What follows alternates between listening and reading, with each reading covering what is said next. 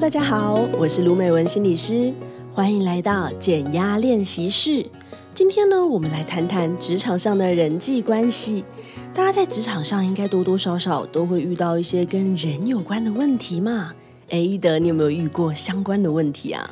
哦，我觉得职场上真的是牛鬼蛇神都有。没错 哦，这个词汇太好，牛鬼蛇神。没错，就有时候，尤其是我觉得最讨厌的是有一种同事，他就是平常都呃一直抢你功劳，然后但是他实际上什么事都没做，甚至有时候还会扯你后腿。天哪，大家脑袋里面会不会有画面冒出来了？想起都想起某个谁，没错，某个人的脸就冒出来了。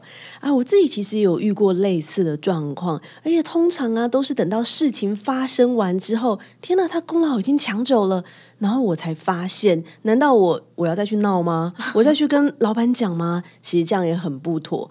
这种情况啊，通常我都会建议吼，我们在进到一个办公室的时候，一定要先搞清楚这个办公室政治。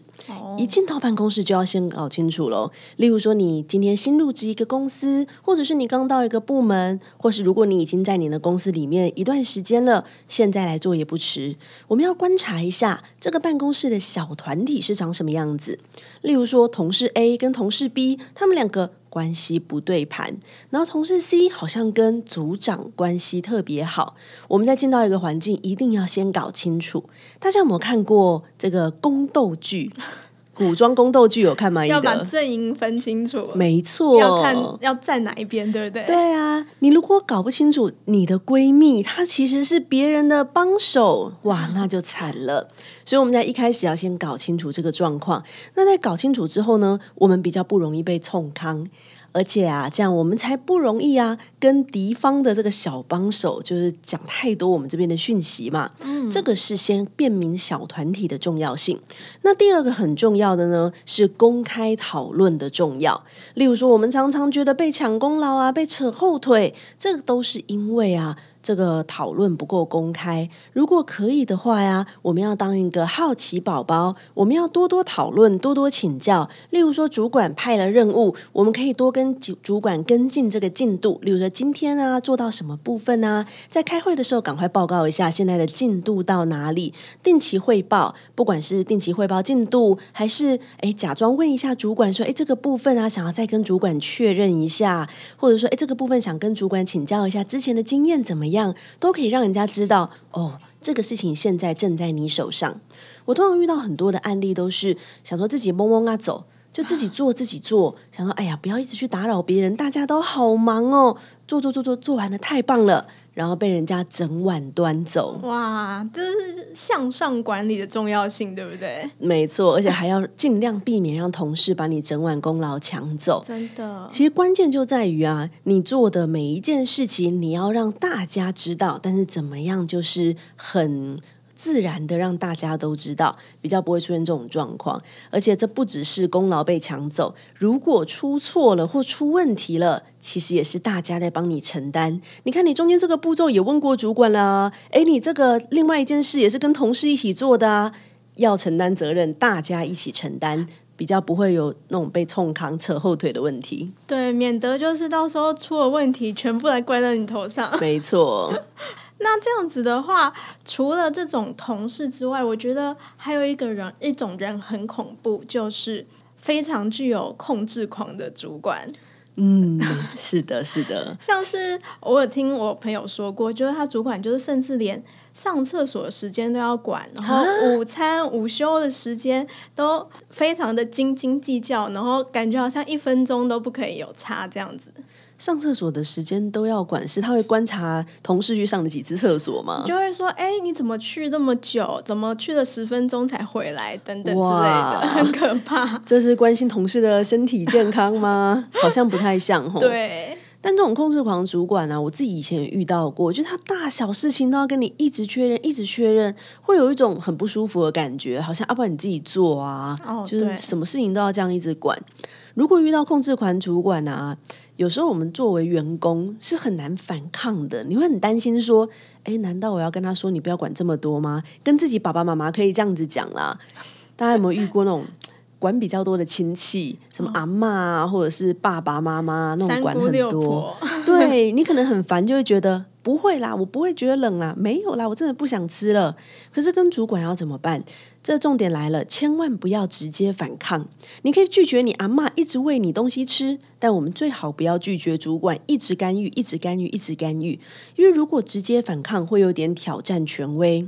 这种控制狂主管啊，比如说刚刚懿德就有分享，连这个厕所的时间都要计较，代表啊，他其实是非常非常在意这个表面功夫，还有他的面子都很重视的。所以如果你去挑战他，你去反抗他，你质疑说，诶，你可以不要管这么多吗？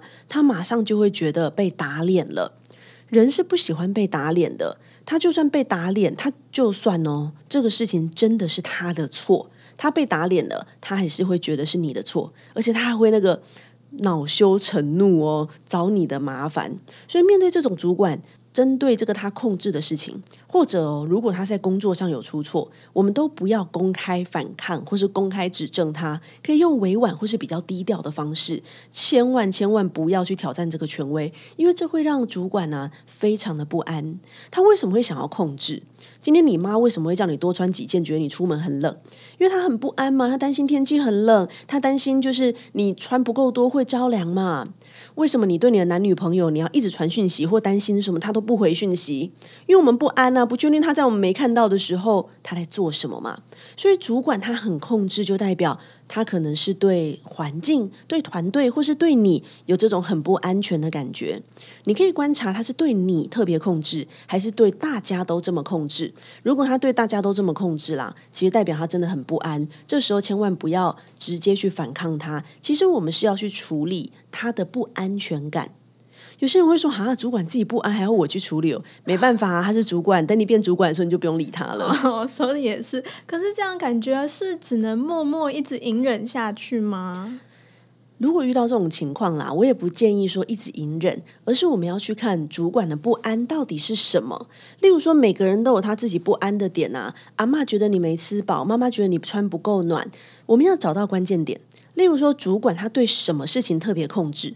例如说，他对于这个去上厕所啊、装水啊、午餐的休息时间特别控制，你会发现他对于休息这件事情控制欲特别强。哦，他对于员工没有在认真工作的时间，分分秒秒都非常在意。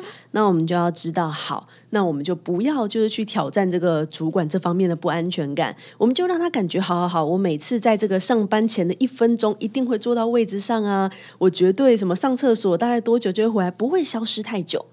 那有些主管啊，像我以前有遇到一个主管，他对于预算抓得特别紧，他连买一个机器，例如说像印表机，然后可能差个九十九块，都要我们就是在多方比价。例如说可以开发票的店跟不能开发票的店差九十九块，他一定要我们去便宜九十九块的地方跟他们不断的沟通，看他们能不能开发票啊，就是不行。但我们的主管就会就是一直跟我恳谈，花一两个小时以上，就为了那九十九块，太夸张了吧？真的哎、欸，我们的时薪都不止九十九块了。啊，但是你就会知道他特别特别在意。嗯、例如说买尾牙礼物的时候，我就知道，好，那我当然就是比价比到底，绝对是市场最低价。我这里就会知道，对他来说，预算是最在意的。那我们在找关键点，大家可以去想人事时地物，他对哪一类的人特别在意？例如说，他对于他底下的员工特别在意啊，他的平行的主管要干嘛？要上厕所一个小时都没有关系，或者哦，他对于他的老板风吹草动特别在意。或者是事情，有些主管呢、他对于这个预算啊，或者是对于休息啊，对于午餐便当要叫什么，就会特别在意。那时间呢？例如说刚刚讲到在意上厕所时间，这是对时间特别在意的主管。有些主管特别在意你迟到，但是觉得你加班多久都没有关系。或者是地点，有些主管他在赖上面特别容易火气很大，或者是有些主管他在会议室或在老板面前特别不一样嘛。或是物跟什么东西有关，或是发生什么事情，我们要去掌握控制狂主管他的关键点。他不可能所有的事情都控制，他一定有他比较在意的地方。那我们在这些比他比较在意的地方，比他更快一步，比他多想一点，例如说，我刚刚讲到非常在意预算的这个主管，我在尾牙的这个比价，我就通通都是给他看。哎，我三种价格都找了，两家餐厅都问啊，他们最低价的桌菜是什么？而且叫他不要饮料，还可以再便宜一点，喝水就好了。主管非常满意，好辛苦哦。没错，你只要掌握他的点，你就可以省下非常多的时间，顺着猫毛摸的这种感觉。是的，是的，因为他在意的点一定是固定的那些。嗯，那我们就回应他这些不安全的点，你去跟他抗争。例如说，跟主管说，到底为什么要为了九十九块的印表机的差价吵这么久？我们已经跟他来回两小时，主管就会跟你苦口婆心再两小时。我们这个创业维艰呢，公司每一分钱都赚得很不容易呀、啊，年轻人要懂得节省，又浪费你两小时，得不偿失。对，干脆就是顺着他的意。然后让他满意，这样子，然后我们自己也可以更省事一点。没错，找到他的关键点非常重要。哎，但是像你知道，职场上就是形形色色的人这么多，那到底我们要怎么样？就是比如说，我刚到一个新环境，要怎么样这样一眼就可以判断出，呃，就是哎，哪些人是可能是雷包同事啊，或是渣同事，或是烂主管等等之类的，有办法这样看出来吗？哇，这个是大家最常问的问题。有些人说：“赶快先问一下星座。哦”可是你到一个环境，你先问人家星座，其实有点没有礼貌啦。我们还是建议可以先透过观察。这个观察，我通常强烈建议，如果你到一个新环境哦，千万先多看多听，少说话，先观察。因为通常如果我们没有认真观察，我们只会看到那种讲话特别多的同事，我们其实会没有看到案件。有一些同事，他可能不太讲话，可能偷偷打你的小报告，这种我们也是需要去注意啦。我听到这样讲，好像职场都烂同事一样，也有好的同事，我们只是要防范于未然。好，我们怎么去识别这些比较需要注意的同事？首先要去观察一个点，叫做不一致。有一些人呢、啊，他会特别不一致，例如说说的跟做的不一样，哦、或是人前人后不一样。哦，好像很常很常看到，没错，你很常会看到，因为不一致的人，他没有办法时时刻刻都去圆这个谎。你在跟他对话的过程中，你就会感觉到，哎，他昨天好像不是这样讲的啊。哎，他跟我说那个同事 A 很讨厌，可是为什么每天跟同事 A 去吃午餐？嗯，所以我们要着重去识别这个不一致。然后有一些同事，他可能会偷偷摸摸拉你去说：“哎，我跟你说，那个同事谁谁谁很讨厌，那个主管啊很糟糕。”但你看他表面又跟这些人相处，那他的话你就要大打折扣。不要轻易相信这些他私下拉你去讲的，因为如果他显示出一些不一致的行为，我们就要特别去注意。那尤尤其有一些主管或同事，他人前人后是讲不一样的东西，那这时候我们就要对他有所保留。所以从不一致的这一点呢、啊，我们就可以去判断，基本上可以判断八九成了。除了不一致以外，我们还要去看到一些不可预测的人，有一些人不可预测。嗯，对，所谓不可预测，就是例如说，今天你一个同事哦，他在跟你一起合作做一个 A 的 A 报告。你在做 A 报告的时候，两个人就做做做，A 做的还蛮好的，然后就跟你说，哦，这个，嗯、我们在做这个 A 报告的时候啊，这个格式要这样子做啊，方向要这样，主管才会喜欢。但当你做 B 报告的时候，你又会说，你又会听到他说，哦，我们在做这个 B 报告啊，就是要做对呀、啊，不一定主管喜不喜欢，主管知道有时候可能是错的啊。像这种时候，你可能就要心中要稍微有点明白，诶。他好像每一次都不太一样，他的每一次不太一样，他可能不是故意的，可能他就是没有意识到。如果每一次都不太一样，然后你跟他共同承担出问题，你会跟他一起背锅，哦，会被拖下水。没错，而且他如果每一次不一样，代表他其实是不太稳定的人，他可能对你的理解常常会变。例如说，他现在觉得你蛮好的，就很喜欢你，好像跟你妈吉妈吉很好，可是一转头，人家问他说：“哎，你觉得他工作怎么样？”呃，我觉得好像普普通通，他可能瞬间又会有一个评价又会改变了，所以对于这种不可预测的人呢、啊，我们也要比较小心一点。如果可以拉开距离，当然是拉开距离。那如果不能拉开距离，就要像我们前面讲到的啊，你跟他一起合作的时候，最好不要只有你们两个人，要拉其他人一起一起合作，或者是其他人就会知道说这个专案现在进行到哪里了，你比较不容易受到影响。比较不会被牵连的感觉，没错。那这样子的话，可是像有些人甚至会因为这种职场人际关系，不管是遇到烂同事还是烂主管，可能会因为这样就是哇，每天上班觉得超忧郁，一想到要跟这些人待一整天，就觉得压力超级大。是这样子要怎么办？美文老师之前有遇过这样子相关的状况吗？有哎、欸，其实就是我刚刚讲到那个为了印表机九十九块，我真的很想跟老板说。拜托，可以了，九十九块我给你，真的真的很烦。他为了九十九块跟我吵了两小时，我就感觉我整个人啊，那个电池的电量啊，就突突突突突突突，整个就瞬间这样掉下去了，大耗电。没错，这里就跟大家分享啊，诶我们每天出门啊，都会关注我们的手机的电量有多少嘛？对，懿德现在手机应该有电吧？有有有，当然、啊、还，还有一半。对，如果小于一半或小于多少，你会赶快拿行动电源，或是赶快插电呢？我们对手机其实都是非常关注的嘛。哎，一德，如果手机掉到多少电以下，你会很担心？哦，我其实一半以下就会开始紧张，哦，一半哦，就要开始充电了。对，其实我也是啦，每天出门都要那种满电的感觉嘛。对，我们用这么高的就是关注程度在看我们的手机，我们有没有用这么高的关注在看我们自己？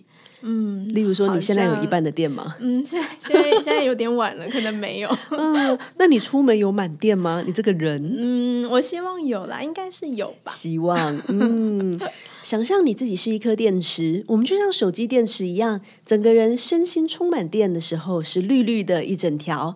那慢慢慢慢的遇到一些人事物或是很累的时候，就耗电耗电耗电耗电。如果我们的人像一颗电池，你有没有随时在关注你的手机？你的人剩下多少电呢？例如说，我的手机剩下一半的电，我就好紧张。剩下百分之三十，它就变红色。手机它还会提醒我说：“哦，你要充电喽。”对。那我们的人呢？常常我们会耗电到剩下百分之二十、百分之十，甚至自动关机了。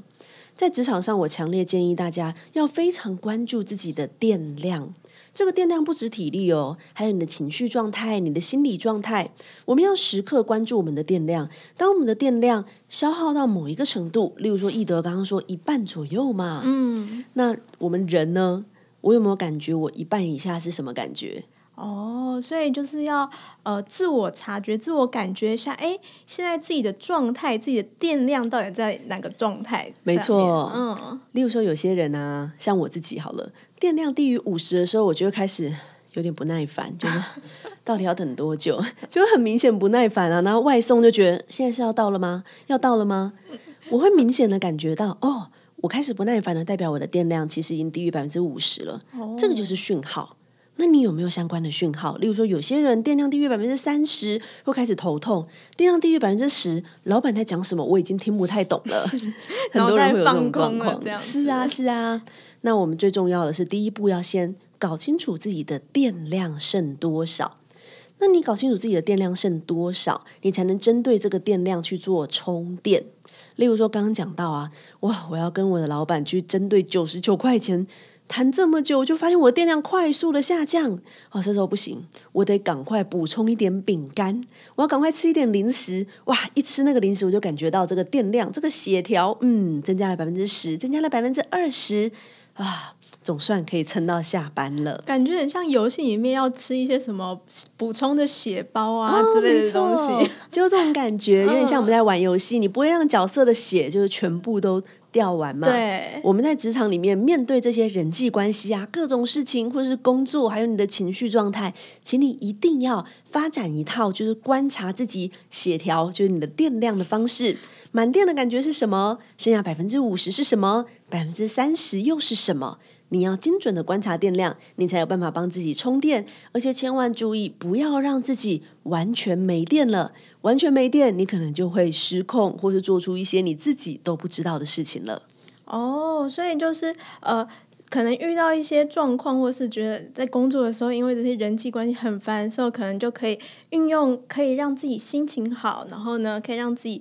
补充电量的一些方法，没错，来让自己可以把这个电量回升起来。是的，所以觉察是改变的第一步。就算你的职场再复杂、再混乱，千万不要忘了要觉察自己的电量，觉察自己的情绪哦。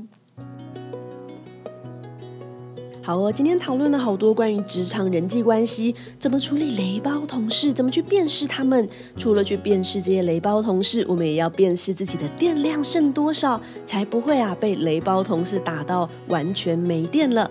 那今天的职场人际关系主题就先到这里告一段落，我们减压练习室会继续再跟大家分享其他的主题，下次见。